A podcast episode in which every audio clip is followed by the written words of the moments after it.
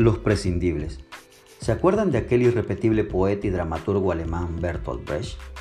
Claro, entonces también nos acordaremos de uno de sus poemas célebres, que al cabo de este sentencia aquella incontestable realidad de que los únicos imprescindibles son aquellos hombres que siempre luchan, que nunca dejaron de hacerlo.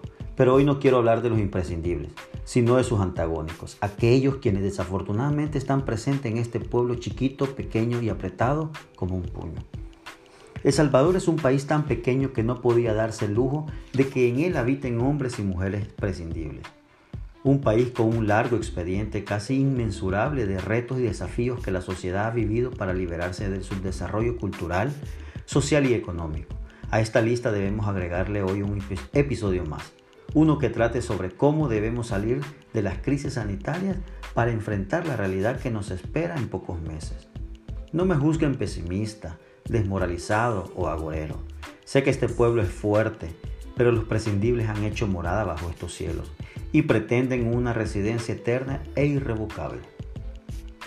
Están quienes evaden impuestos, confinando a los más desprotegidos a nunca ver la mano del Estado alrededor de su municipio en obras y programas que apuntalen su desarrollo o al menos la ruta al desarrollo. También están los que desde el núcleo público juegan a bandidos cometiendo actos de corrupción con modelos de poca vergüenza para lograr su cometido, reduciendo así la capacidad de la fuerza ejecutiva para consagrar los recursos públicos a quienes realmente los esperan. ¿Qué decir de los negligentes?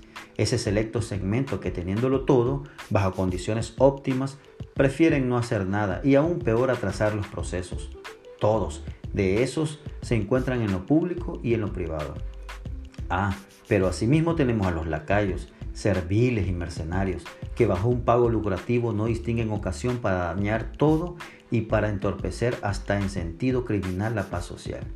Sigilosos están los oportunistas, esos son muy peligrosos, porque se deben tomar la confianza y el tiempo necesario para traicionar hasta la misma tierra.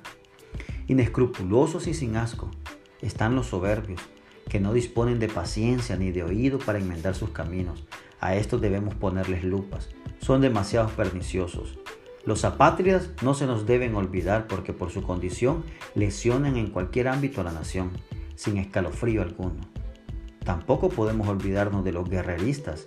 A ellos les corresponde la actitud bélica ante cualquier momento social. Sin condiciones creadas ellos sacian su sed de sangre.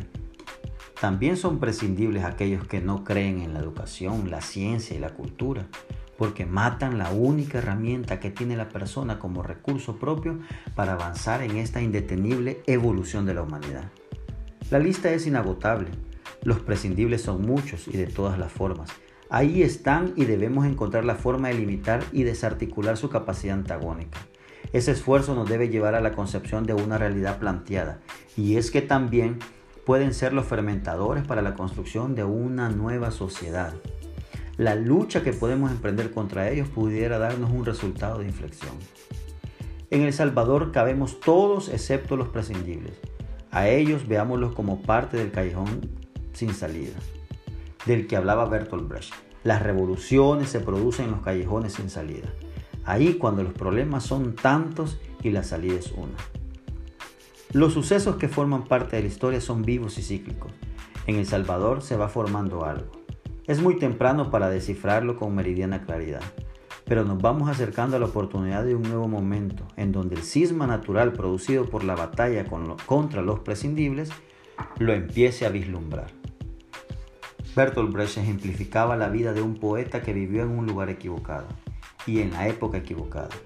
Su osado, lustroso y valiente pensamiento le valió la persecución. Hacía muy bien lo que otros no hacían, pensar, escribir con su forma característica rebelde.